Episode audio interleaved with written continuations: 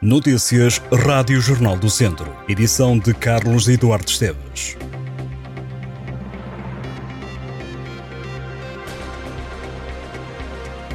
É esta quinta-feira que a Feira de São Mateus abre as portas da edição 600 e 31. A Feira Franca de Viseu é inaugurada esta noite numa cerimónia oficial marcada para as 9 da noite, que conta com a presença do Presidente da Assembleia da República, Augusto Santos Silva, e que inclui uma visita ao recinto.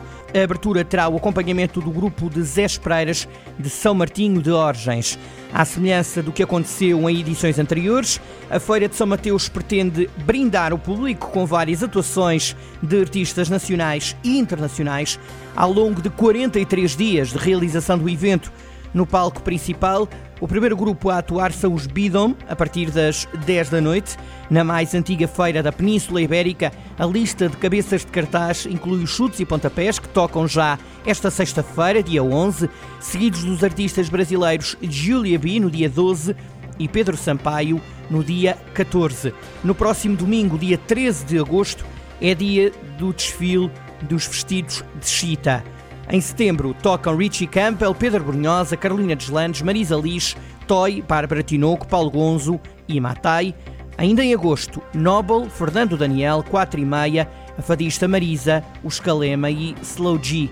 Para as crianças haverá dois mini espetáculos que correm no dia 20 de agosto, a Macha e o Urso e ainda a Ovelha Shoné. No desporto, são mais de 45 as atividades previstas na agenda da feira, com destaque para a edição número 40 da Meia Maratona de Viseu, que nesta edição é noturna, e também para o 25º Torneio Internacional de Handball entre 18 e 20 de agosto.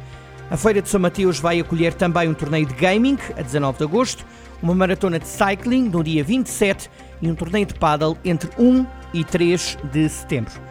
O presidente da Câmara de Viseu, Fernando Ruas, acredita que esta Feira de São Mateus será um sucesso e deverá atrair milhares de visitantes. Pedro Alves, presidente da entidade organizadora, a Viseu Marca, acrescenta que a Feira de São Mateus traz momentos inesquecíveis que vão permitir continuar a criar muitas e boas memórias a quem visitar o certame. A Federação Portuguesa de Futebol diz que não recebeu qualquer informação de que o Sinfãs iria participar na Taça de Portugal. É assim que a FPF justifica a ausência do Clube do Norte do Distrito no sorteio da Taça de Portugal. Falta de indicação formal e regulamentar, escreve a Federação, numa resposta enviada ao Jornal do Centro, assinada pelo diretor de comunicação da FPF, António Magalhães. Pode ler-se que a Federação não recebeu até à hora do sorteio a indicação formal e regulamentar de que o clube da Associação de Futebol de Viseu participaria na prova e que, por essa razão, o Sinfãs não foi incluído no sorteio da Taça de Portugal Placar. A equipa do norte do distrito de Viseu venceu a Taça Distrital e conseguiu também o segundo lugar na fase de campeão da Associação de Futebol de Viseu, estatuto duplo que lhe daria a hipótese de figurar entre os clubes apurados para a primeira eliminatória da Taça de Portugal. Tal não se verificou, o Sinfãs já veio o público isentar-se de responsabilidades. Ao Jornal do Centro, o presidente do clube disse estar incrédulo com a situação e prometeu ir até ao fim para salvaguardar a verdade desportiva. O ciclista português Rafael Reis parte hoje de amarelo para a primeira etapa em linha da Volta a Portugal em bicicleta. 125 ciclistas vão pedalar até à meta instalada em Ourém. O camisola amarelo tem 2 segundos de vantagem em relação ao espanhol Juaristi e 3 sobre o colega de equipa, o uruguaio Maurício Moreira, campeão em título da Volta a Portugal em bicicleta.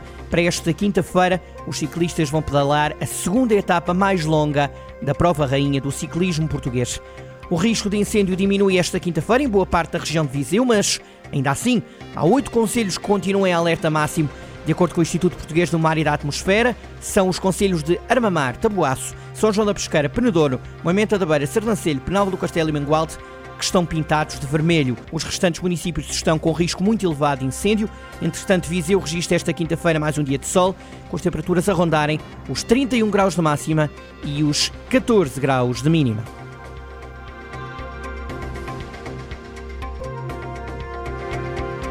Estas e outras notícias em jornaldocentro.pt.